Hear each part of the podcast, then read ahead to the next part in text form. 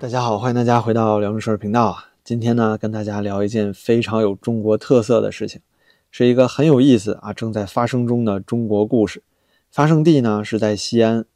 最近啊持续十几天了，一直都有大量的西安老百姓上街抗议，围堵教育局和信访办啊，一边集体唱国歌啊，或者是唱没有共产党就没有新中国，甚至还有啊集体给领导下跪的，有的呢在教育局门口，要么下跪啊，要么是拉横幅。参与人数啊，看这几次现场大概几百人是有了，应该呢没有过千。抗议的相关视频啊有很多，我全都发在了我的推特里面。那推特的地址呢就在这期视频的说明里。他们的诉求啊其实就是要政府去禁止中考移民。事件起因呢主要是一则传言，这也是现在西安家长内部啊广泛相信的一件事儿，就是说今年西安市中考的考生啊十万人里面。有将近四万人都是所谓的回流生，那这个回流生是什么意思呢？咱们举个简单的例子啊，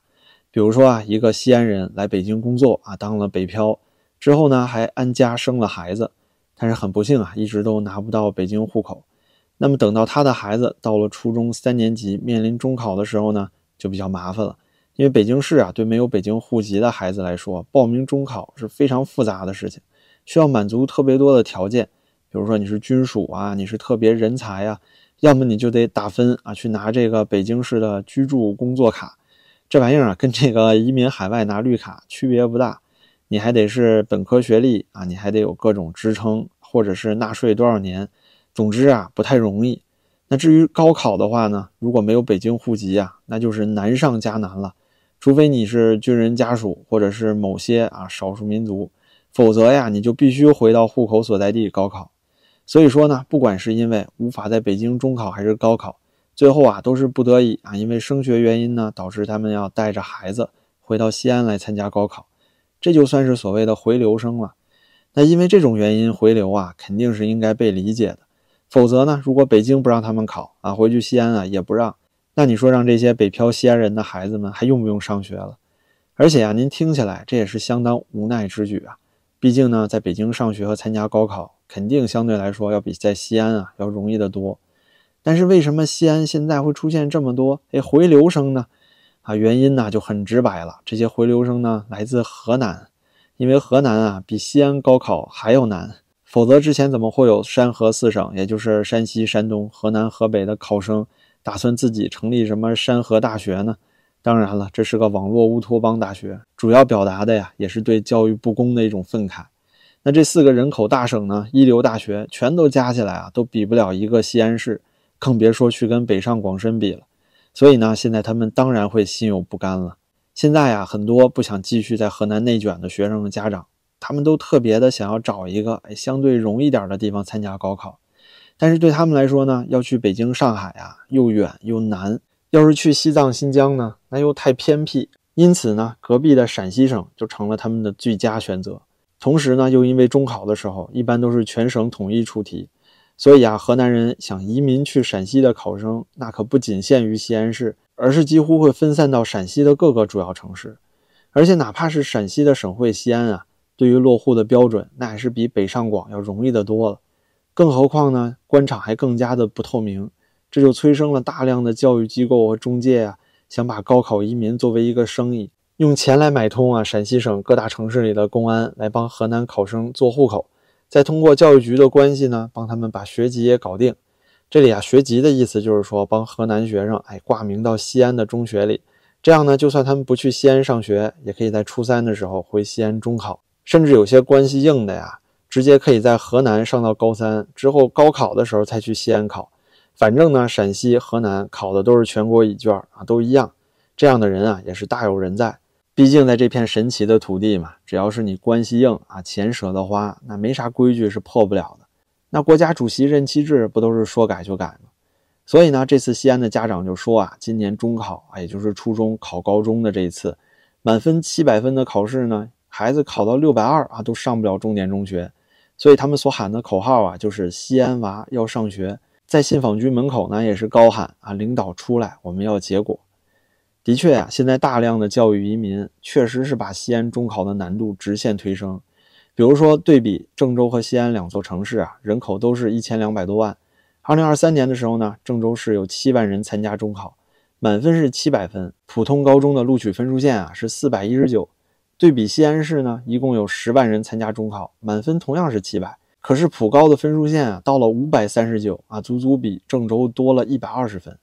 那宁可超出一百二十分啊，也要拼命去西安中考。可见呢，这两地在考大学的时候，录取分数线必然差距会更加巨大。就拿二零二二年高考的数据来说啊，同样是考一模一样的全国乙卷，河南省呢一百二十万考生，本科第一批次上线率啊只有百分之十一点九三。而只拥有二十五点二万考生的陕西省呢，大学第一批次录取率啊，居然高达三十点三二，几乎就是河南省的三倍之多呀！啊，再加句题外的，如果是在对比自主命题的北京和上海，考生数量呢，分别都是五万人左右，录取率啊，却是全国最高的百分之四十六和百分之三十三点八。那我知道频道里肯定会有朋友啊，说北京、上海自己出题是不是更难啊？考试题不一样啊？因为啊，北京、上海的教学资源嘛，远远强过陕西、河南，所以当然会出难一点的题呀，是吧？免得如果全国都考一样的题，那不就把其他省市都秒杀了吗？其实啊，这个问题我之前做高考那期视频里面也都聊过。如果有哪位朋友啊，还是有这种疑问，我是真心的建议您直接就拿2022年去网上一搜就有了，找这个全国高考乙卷的题出来，再和北京、上海的高考原题您好好比一比。如果您至少还记得一点啊高中的知识，那这个北京、上海的高考题到底难不难？您自己看一遍，立刻就知道了。当然了，要是有些人啊，这个高中的东西可能太久了，记不清楚，看那些题也摸不清楚，说哪个难哪个简单，那您就去网上查查各种大神啊做的各路北京高考原题和全国卷难度的对比，写的非常详尽，有很多这样的分析文章，他们的答案呢也都是非常一致。不能绝对的说北京题更简单，但是你绝对不能说它更难。所以您看呢，这就是一种显而易见的啊，每天每年啊都已经常态化的不公平，这就是教育不平等。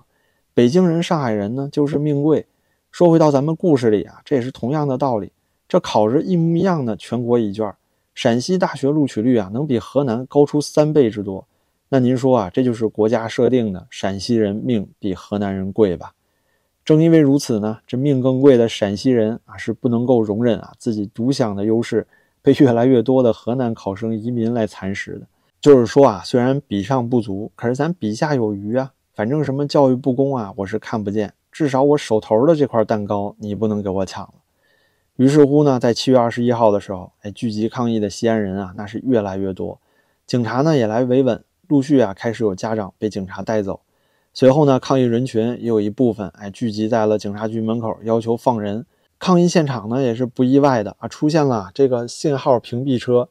这东西啊，相信以后在中国的各种突发事件啊、灾难现场啊，应该会越来越常见。毕竟嘛，之前网信办都说了啊，以后要禁止一切的负面信息大范围传播。所以啊，这次西安家长抗议活动在内网的传播呢，还是相当有限的。除了西安和河南人比较清楚，周边很多省市啊，其实大家根本不知道这件事儿，根本也不在乎。尽管如此啊，这些信息还是大量的被微博、抖音这些平台删除和限流。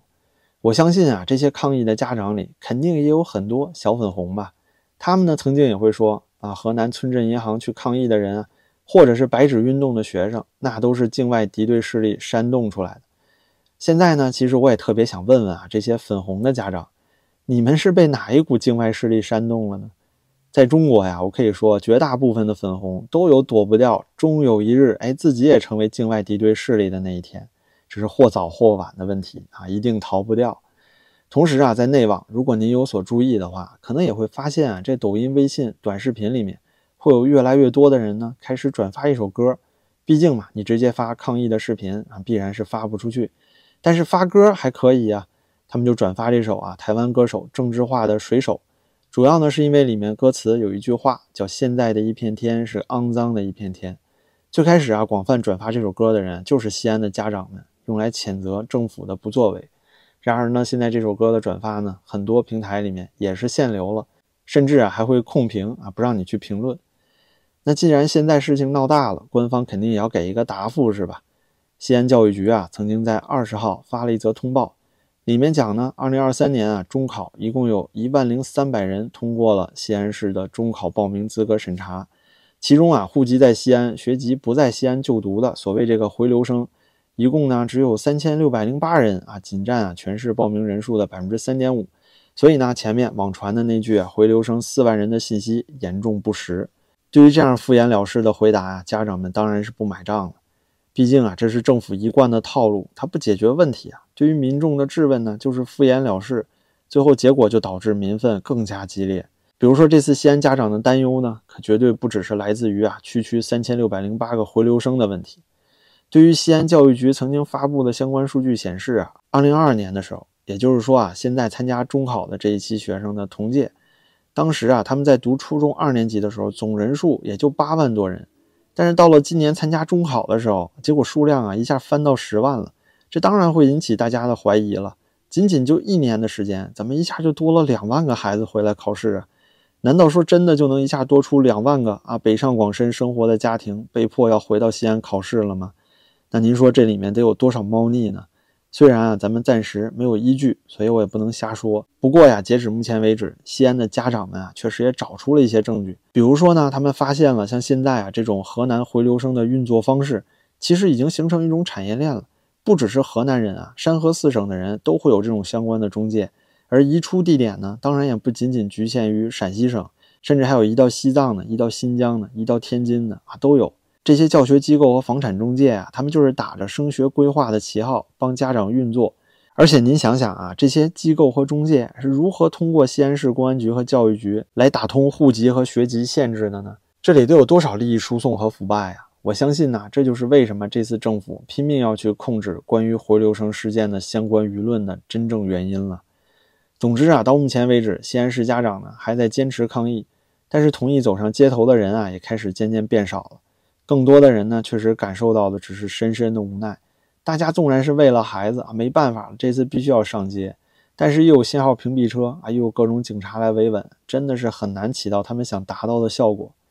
讲到这里啊，我相信大家也看出这个问题的症结所在了。我自己的看法啊，我觉得这个问题的根源就是人权。毕竟啊，每一个公民都应该享有在这个国家之内自由行动的权利，是吧？那中国宪法里面的第三十七条第一款也明确规定了，中华人民共和国的公民拥有人身自由的权利。那一提到人身自由呢，可能啊，您第一个想到的就是啊，自己不能够被非法拘禁。比如说在变态清零的那几年啊，随便一个大白呀，就可以把你家小区单元门给焊死，或者是用铁棍把你反锁在家里，亦或是呢，随便踹门而入。但是呢，反之亦然啊！中国现在的户籍制度，难道不也是限制着人们自由移动的权利吗？有些人说啊，可能你的腿你还管得住，你可以自己去上海，自己去北京。但是啊，由于现在户籍制度依然还跟孩子的教育挂钩，甚至还有许多其他的条条框框，比如说到了北京、上海，就像移民一般，想买个房、买个车都非常困难。